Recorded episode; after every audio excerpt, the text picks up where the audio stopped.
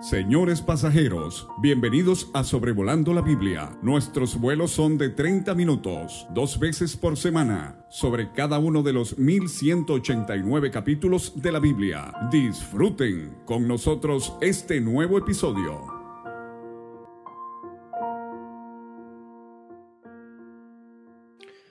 Cordial saludo a todos los que escuchan hoy el episodio número 247 de Sobrevolando la Biblia, considerando hoy el primer libro de Samuel capítulo 9, este miércoles 15 de marzo del 2023.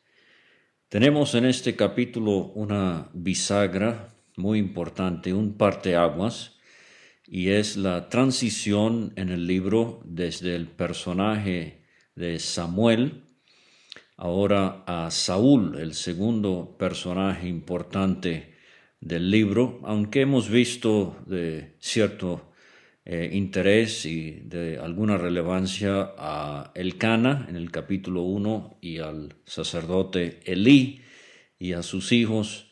Eh, hemos dicho ya que Samuel, Saúl y David son los tres personajes que se entrelazan de la manera más prominente en este libro.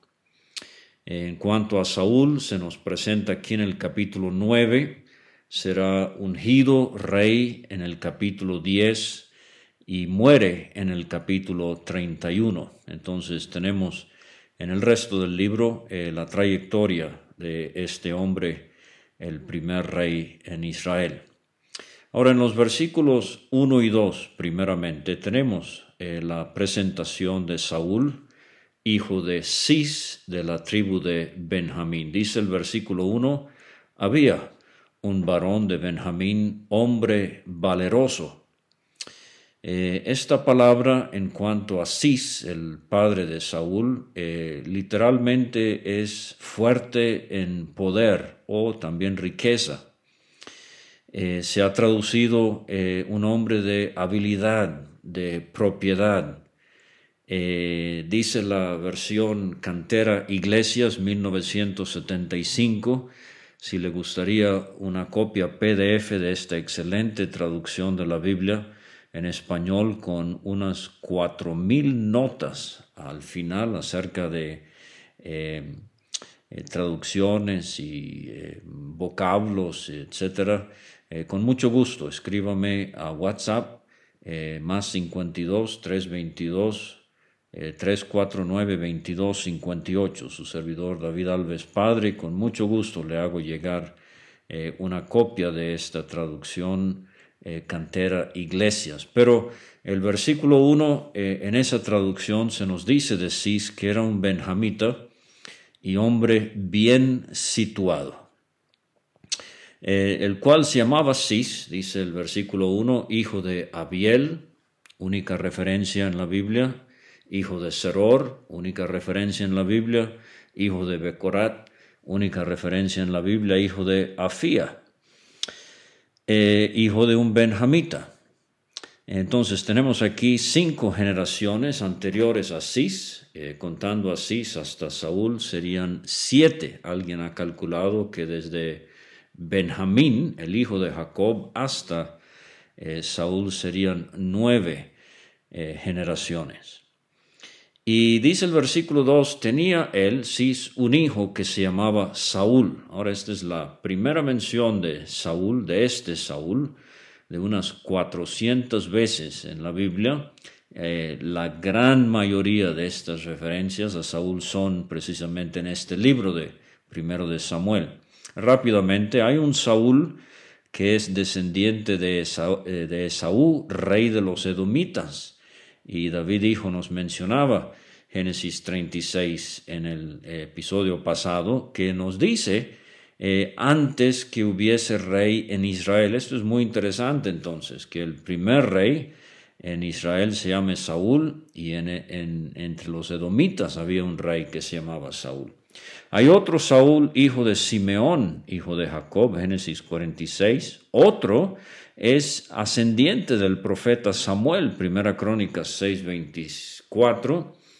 Eh, tenemos este Saúl aquí por primera vez mencionado en Primero de Samuel 9:2 eh, y en el Nuevo Testamento tenemos a Saúl o Saulo, traducido del griego el apóstol Pablo, Hechos 9, versículo 4.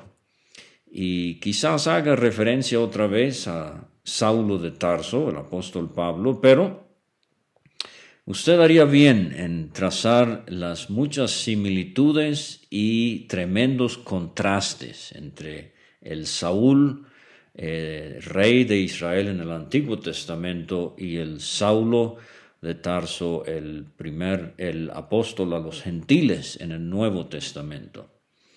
Y precisamente eh, Saulo en Antioquía de Pisidia, o sea, Pablo, predicó eh, la única mención de Saúl, el hijo de Cis, en el Nuevo Testamento. Luego dice eh, Hechos 13, 21, luego pidieron rey y Dios les dio a Saúl, hijo de Cis, varón de la tribu de Benjamín, por 40 años. Y usted sabe que Pablo era benjamita también, pero esa tarea se la dejo a su consideración. Pero dice el versículo 2 de Saúl que era joven y hermoso. Entre los hijos de Israel no había otro más hermoso que él. De hombros arriba sobrepasaba a cualquiera del pueblo. Impresionante aspecto físico, externo. Hermoso, o bueno, algunos intérpretes eh, toman la palabra en un sentido más general como eh, era un joven impresionante, eh, era un joven excelente. la palabra hebrea sugiere no nada más que estaba joven, pero estaba completamente desarrollado, vigoroso, en la flor de la virilidad, eh, como hombre, joven, aventajado y apuesto. Nadie entre los israelitas les superaba en gallardía. De los hombros arriba aventajaba a todos. De nuevo, esta es la traducción cantera iglesias que le acabo de mencionar. Ahora, este, recuerde los orígenes de la tribu de Benjamín con el propio Benjamín, eh, cuando murió Raquel, ella llamó a su hijo eh, Benoni, hijo de mi tristeza. Jacob lo llamó eh, Benjamín, hijo de mi mano derecha. Pero en su bendición, Jacob dijo de Benjamín, Génesis 49, 27, es lobo arrebatador. A la mañana comerá la presa y a la tarde repartirá los despojos. Y esto marca la pauta para la tribu de Benjamín, una tribu guerrera, diestros, como vimos, eh, con muy buena puntería estos soldados zurdos, eh, una tribu pequeña y en medio de Efraín al norte y de Judá al sur. Si fuera tan amable de buscar su mapa, verá que la tribu de Benjamín está muy estratégicamente ubicada y por ser pequeña, eh, esto evitaría eh, rivalidad tal vez entre eh, las tribus. y, por ejemplo, si el primer rey fuera de Efraín, lo más seguro es que Judá se distanciaría de esa decisión, etc. Entonces, vemos la mano de Dios en esto. Ahora, quiero leerles una cita algo extensa del comentario a púlpito por su nombre en inglés. Pero dice de Saúl su apariencia personal, estaba en la flor de la edad adulta y era de gran estatura y gran belleza guerrera. O sea, sería un líder impresionante. Se pone gran énfasis en esto porque su distinguida estatura, con la impresión de destreza corporal que transmitía, ayudó mucho a recomendarlo a la elección de la gente. Ahora, e, esto vamos a ver que el pueblo de Israel, eh, como vimos en eh, el episodio pasado, muy bien explicado eh, por nuestro hermano David Alves Hijo, Dios en su furor les dio rey para complacer su apetito de semejanza a las naciones alrededor. Entonces, eh, es lamentable, pero vamos a ver de David que también hay características, rasgos físicos eh, admirables, pero era un hombre según el corazón de Dios. No así Saúl, por lo menos, eh, fíjese lo que eh, quiero leerles ahora. Dice el comentario púlpito, sus características mentales y morales de Saúl. Estaba poseído de poca cultura mental, no había sido instruido en las escuelas de los profetas, eso lo vamos a ver en el capítulo 10, versículo 11. Había pasado su vida en una ocupación rústica y retirada en la que estaba tan absorto que estaba menos mm, familiarizado con los movimientos políticos y religiosos de su tiempo que su propio criado. Versículo 6 de este capítulo.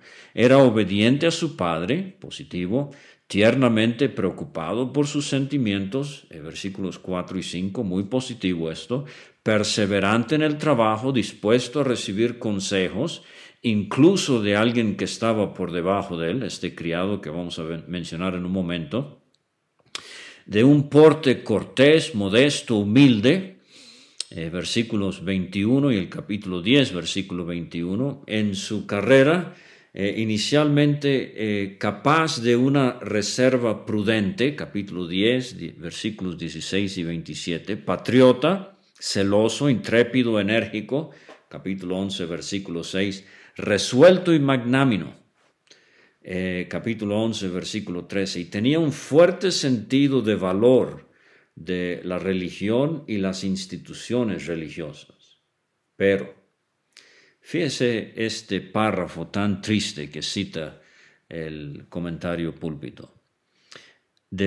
por debajo de estas cualidades yacen otras de naturaleza diferente, que su conducta posterior revelaría, a saber, caprichoso, con impulsos temerarios y fogosos, impaciente, amaba la ostentación, orgulloso, obstinado, con tendencias morbosas a la desconfianza y los celos, y en lugar de vencerlos con la ayuda de la gracia divina, se rindió a ellos hasta que ganaron todo el dominio sobre él, ahogaron la buena semilla que había sido sembrada en su corazón y causaron su ruina. Impresionante. Y esto es eh, tan eh, acertado que vamos a ver, y usted quizás ha tenido ya estas pláticas, estas conversaciones, ¿era Saúl un verdadero creyente en Dios o no? O sea, ¿era salvo o no? Eh, todo parece indicar que si era creyente, era un creyente muy carnal que se dejó dominar por la carne, hablando en términos del Nuevo Testamento. Bueno, versículos 3 y 4, Saúl es asignado para buscar las asnas perdidas de su padre Cis. Se habían eh, perdido las asnas de Cis, padre de Saúl, por lo que dijo Cis a Saúl su hijo, toma ahora contigo alguno de los criados y levántate y ve a buscar las asnas. Ahora, este, vamos a notar en un momento la calidad de este joven, de este criado que eh, Saúl se lleva consigo. Seguramente salen de la ciudad de Gabá, que en el capítulo siguiente y en el capítulo 11 vamos a ver eh, que se le llama la ciudad de Saúl en Benjamín. Esta ciudad tiene un pasado, eh, jueces capítulo 19, y tendrá un futuro, pero no tengo tiempo para entrar en esto. Pero fíjese que Saúl, en sus inicios, él muestra una buena disposición eh, en ir a buscar asnas. Esto parece eh, una labor tediosa, insignificante, pérdida de tiempo. Pero Saúl lo hace sin saber que esta tarea va a cambiar su vida para siempre. En las cosas del Señor, el orden es ir de menos a más. En el caso de Saúl, de buscador de asnas a rey. Yo he conocido en mi vida hermanos que quieren empezar con el púlpito, quieren empezar con la conferencia, quieren eh, empezar con el renombre. No, no, no, no, hermano. Se empieza en los caminos del Señor barriendo el local, eh, limpiando el baño, en las cosas insignificantes y uno va creciendo de menos a más. El ejemplo clásico del Nuevo Testamento sería Felipe, de mesero en la iglesia en Jerusalén, Hechos capítulo 6, a evangelista en Hechos capítulo 21. El único hombre en el Nuevo Testamento llamado el evangelista, aunque obviamente eh, habrían otros, pero el único específicamente llamado eh, el evangelista es Felipe que empezó con una tarea muy sencilla, pero supo crecer responsablemente en su servicio para el Señor.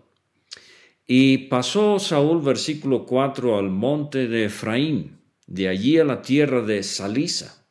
No sé exactamente dónde es, posiblemente en la región norte de Efraín, noreste, algún, algunos han sugerido, eh, segundo de Reyes 4:42, eh, tenemos a un hombre de Baal Salisa, pero no las hallaron en Salisa y se pasaron a Salim. Tampoco sabemos mucho de este lugar. Después pasaron por la tierra de Benjamín. Ahora, eh, debería haber mencionado en el versículo 1 eh, la genealogía que se nos da. Saúl va a ser rey, muy importante saber la genealogía de este hombre. Eh, pero eh, traté de enfatizar rápidamente estos nombres tan desconocidos y ahora estos lugares tan desconocidos. Y, fíjese que, eh, de nuevo, así es en la escuela de Dios. Se empieza en los parajes solitarios, inhóspitos, desconocidos. Ah, ahí es donde Dios entrena a uno. Una vez en el norte de Irlanda, eh, me llevaban a, una conferencia y pasando por una región eh, montañosa, la mano derecha, no eran montañas altas, eh, pero el hermano que iba manejando me dijo, mire hermano David, quiero que mire esos pueblitos allá arriba, en esos montes. Y efectivamente, me dijo, ahí es donde trabajaba el hermano William Rogers.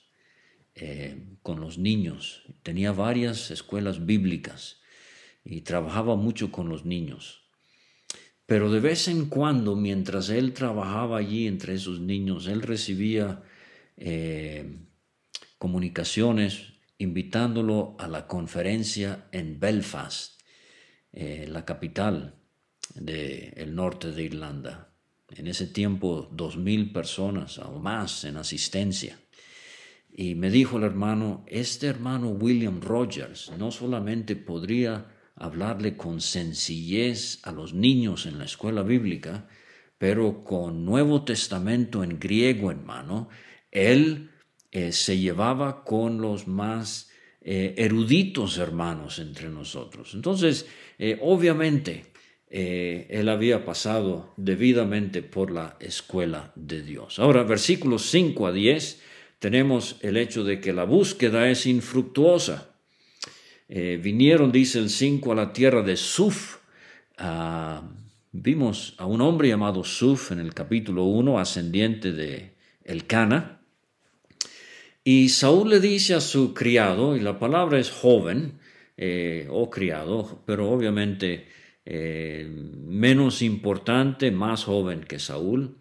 Eh, algunos han calculado que para estas fechas Saúl tiene eh, unos 35 años de edad por la edad de su hijo eh, Jonatán, que vamos a ver en capítulos siguientes. Pero Saúl le dice a su criado, ven, volvámonos, porque quizá mi padre, abandonada la preocupación por las asnas, estará acongojado por nosotros. Fíjese la, la tierna preocupación mutua que existía entre padre e hijo. Esto es muy bonito. Versículo 6, el criado le respondió, He aquí, ahora hay en esta ciudad, todo indica que es Ramá, donde vive Samuel, Eh, este es el criado, fíjese. Hay en esta ciudad un varón de Dios que es hombre insigne, hombre honorable.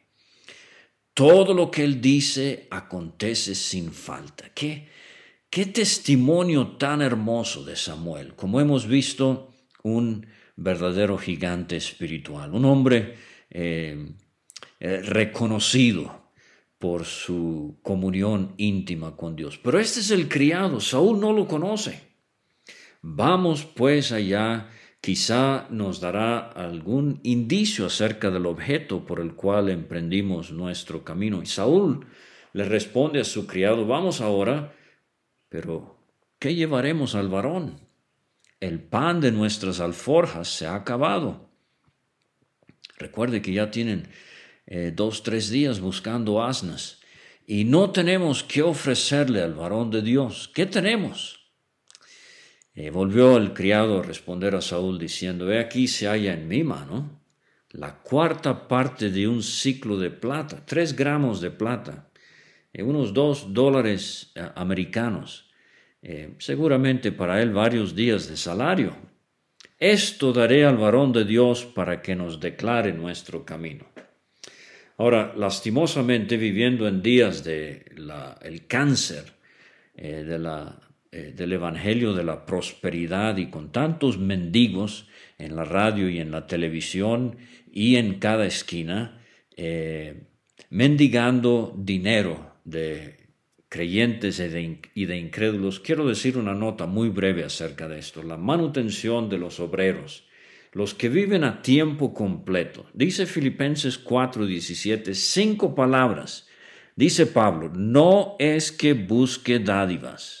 Pablo no era pedilón.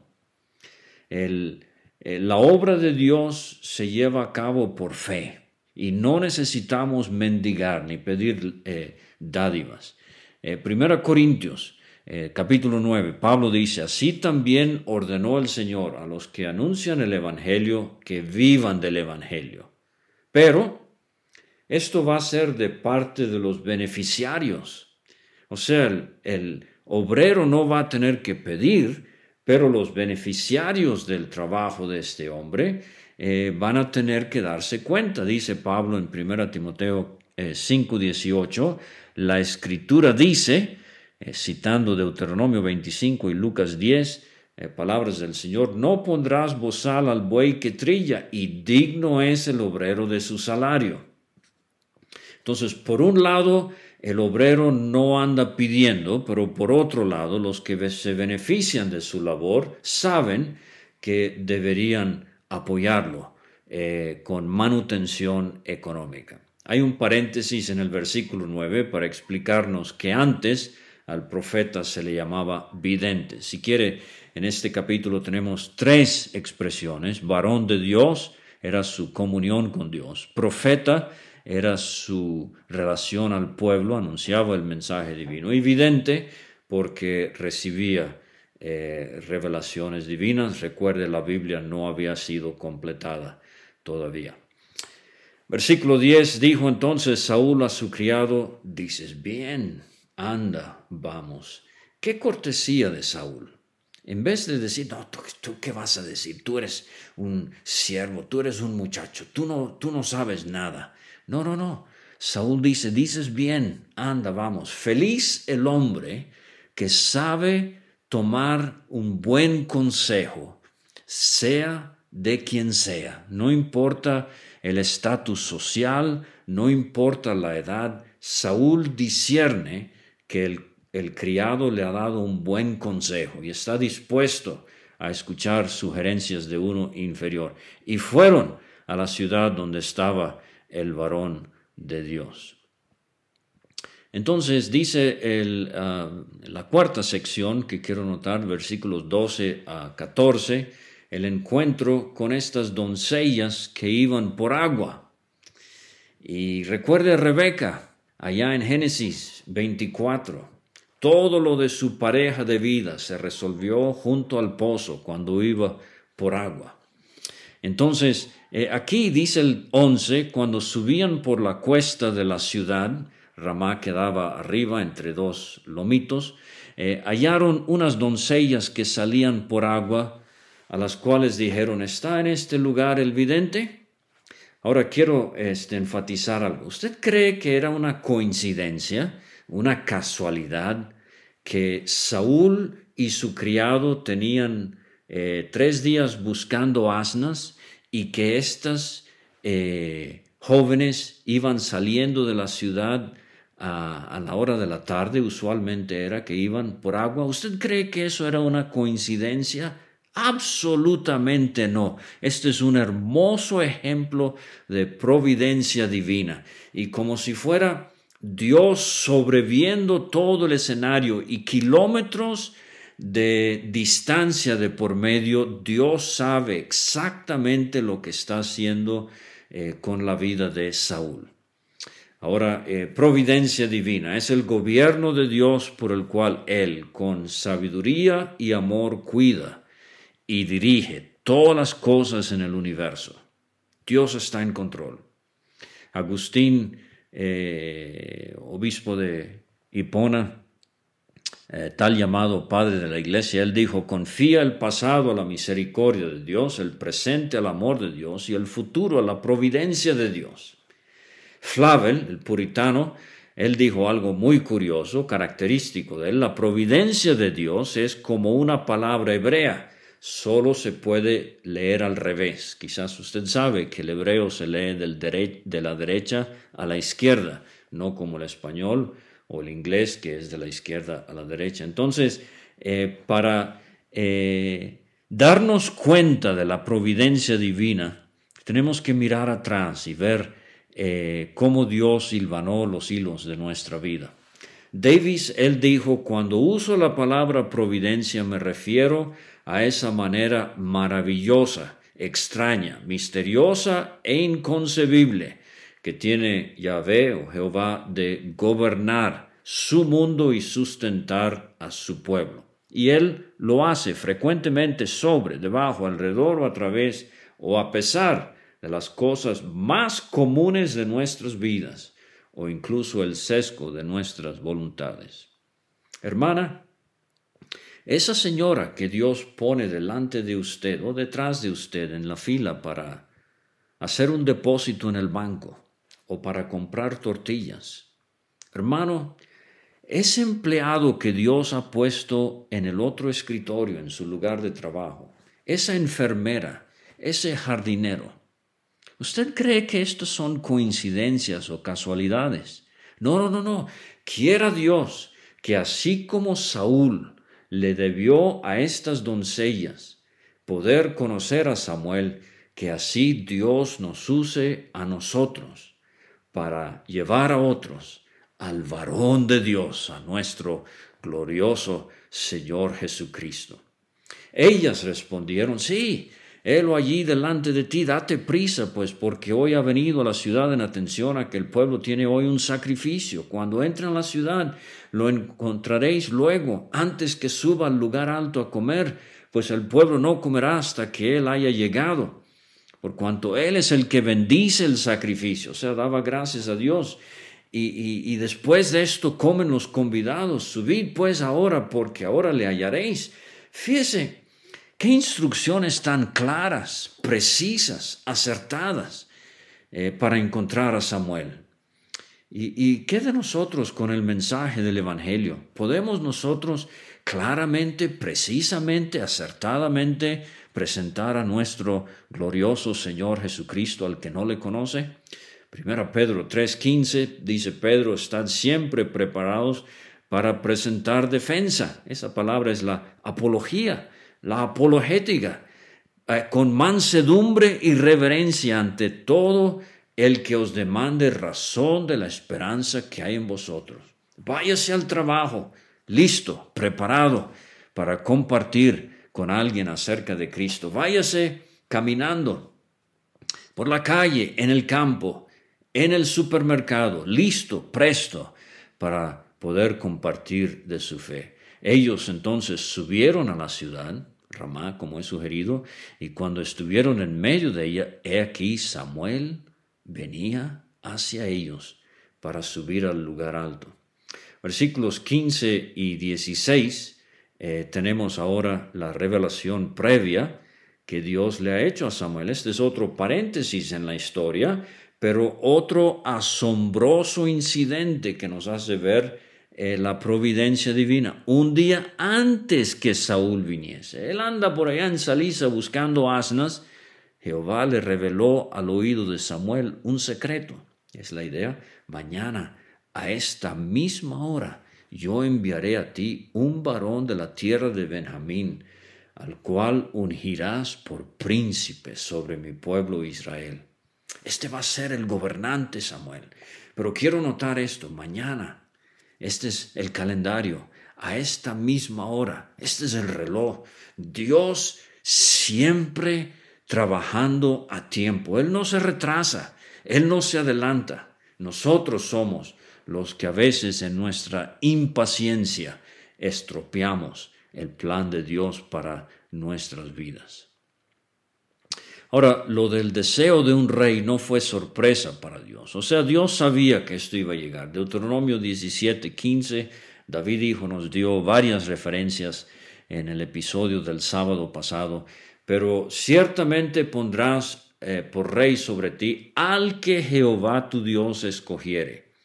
Y lo que estamos viendo en estos pasajes aquí es que Dios va a satisfacer el deseo del pueblo eh, el énfasis en lo externo. El siguiente rey, David, el énfasis va a ser en lo interno, aunque lo externo también es muy llamativo. De este eh, príncipe, dice Dios, salvará a mi pueblo de mano de los filisteos, porque yo he mirado a mi pueblo por cuanto el clamor ha llegado hasta mí.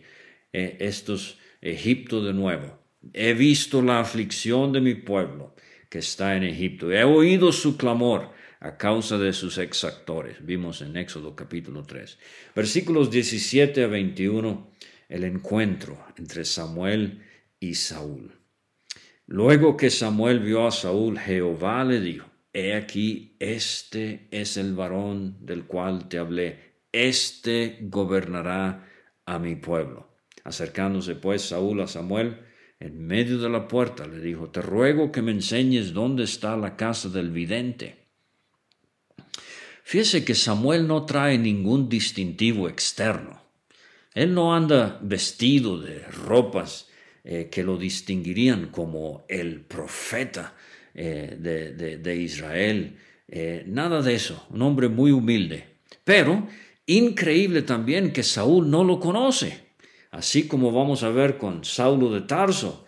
No tuvo contacto con Jesús de Nazaret aquí sobre la tierra, fue hasta Hechos 9, donde el Señor se le aparece desde la gloria y Saulo dice, ¿quién eres, Señor? Pero dice el versículo 19, Samuel respondió a Saúl diciendo, yo soy el vidente, yo soy el vidente, sube delante de mí al lugar alto. Ah, no había connotación negativa todavía en cuanto al lugar alto. Eh, recuerde que el santuario ha sido destruido, no hay templo, eh, formal todavía. Más adelante, cuando ya fue construido el templo, entonces sí, estos lugares altos eran lugares paganos en competencia con la presencia del Dios vivo y verdadero. Come hoy conmigo, dice Samuel, por la mañana te despacharé y te descubriré todo lo que está en tu corazón. Y las asnas que se te perdieron. Ah, aquí está un detalle. Eh, sí manda a Saúl por las asnas que se perdieron. ¿A quién se le perdieron? Ah, Dios sabe perfectamente bien, se le perdieron a Saúl. Hace ya tres días. Pierde cuidado de ellas, le dice Samuel a Saúl, porque se han hallado.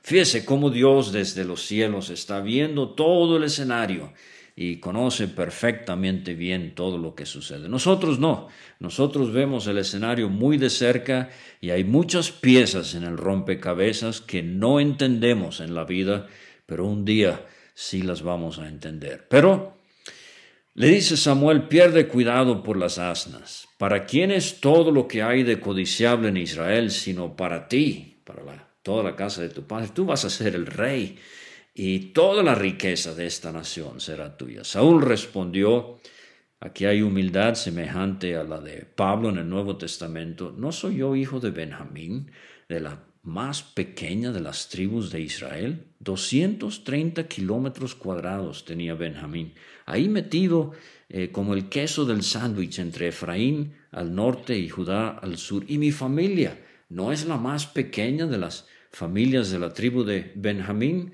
Bueno, su papá era un hombre bien situado, hemos visto, pero Saúl está expresando su humildad. Pablo dijo a los efesios, soy el más pequeño de todos los santos. Sí, Pablo le dijo a los corintios, no soy digno de ser llamado apóstol. ¿De veras, Pablo? Le dijo a Timoteo, soy de los pecadores el primero. Sí, qué humildad, Dios nos ayude. Bueno, viene la fiesta en los versículos 22 a 24. Y este, dice el 22, Samuel tomó a Saúl y a su criado, los introdujo a la sala, les dio el lugar a la cabecera de los convidados, que eran unos treinta hombres. Esto me hace recordar a José dándole a su hermano menor Benjamín eh, cinco porciones eh, más. Eh, tomó viandas delante de sí para ellos, más la porción de Benjamín era cinco veces mayor que la cualquiera de ellos y bebieron y se alegraron. Pero aquí Samuel toma a Saúl y al criado y lo ponen a la cabecera. Qué impresionante para este criado tan, tan noble. Dios lo está honrando. Él fue el eslabón eh, que llevó a, eh, a Saúl a Ramá. Dijo Samuel al cocinero, trae acá la porción que te di. Ah, menos mal que este cocinero no es como los hijos de Eli. Ellos se robaban eh, la parte más deliciosa de la ofrenda, la cual te dije que guardases aparte. Entonces alzó el cocinero una espaldilla, un pernil dicen algunas traducciones, con lo que estaba sobre ella y lo puso delante de Saúl. Y Samuel dijo, otras traducciones, él dijo, o sea, el cocinero, he aquí lo que estaba reservado, ponlo delante de ti. Para esta ocasión se te guardó o sea, Saúl se está dando cuenta, yo estoy participando en algo que ha sido previamente organizado. ¿Por quién? Por Dios. Y Samuel comió aquel día, eh, Saúl comió aquel día con Samuel.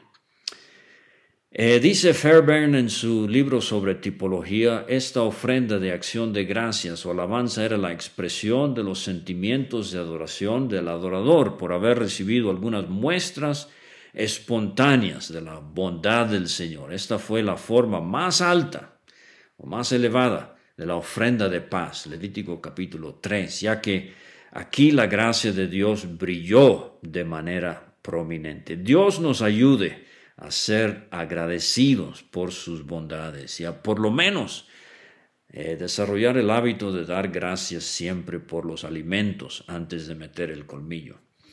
Pero versículos 25 y 27, con esto concluye, me van a regañar porque me he pasado de tiempo otra vez, eh, pero dice el 25, cuando hubieron descendido al lugar alto, eh, del lugar alto a la ciudad, eh, él habló con Saúl en el terrado.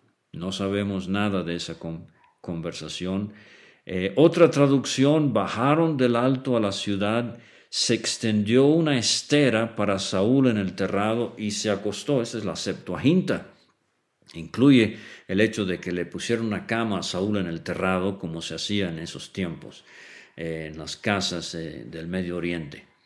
Pero al otro día madrugaron, dice el 26, y al despuntar el alba Samuel llamó a Saúl, que estaba en el terrado, y dijo, levántate.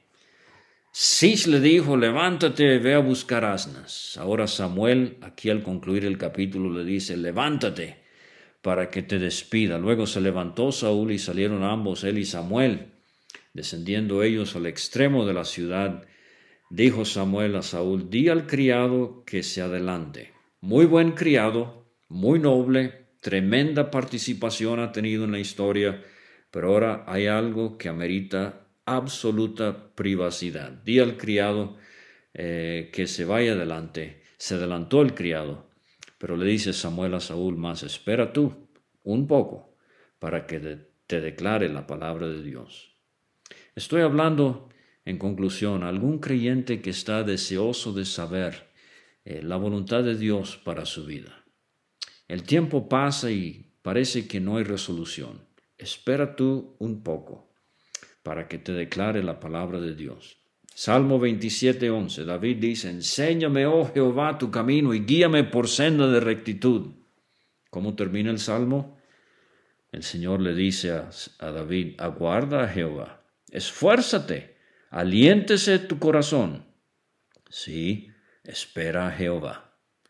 O sea, no bajes los brazos, creyente. Tú ocúpate de lo que tienes a la mano que hacer, pero en cuanto a la voluntad de Dios para tu vida, el futuro, un esposo, una esposa, un empleo, un cambio de ciudad, de país, sí, aguarda a Jehová, sí, espera a Jehová. Muchas gracias por escuchar y hasta la próxima.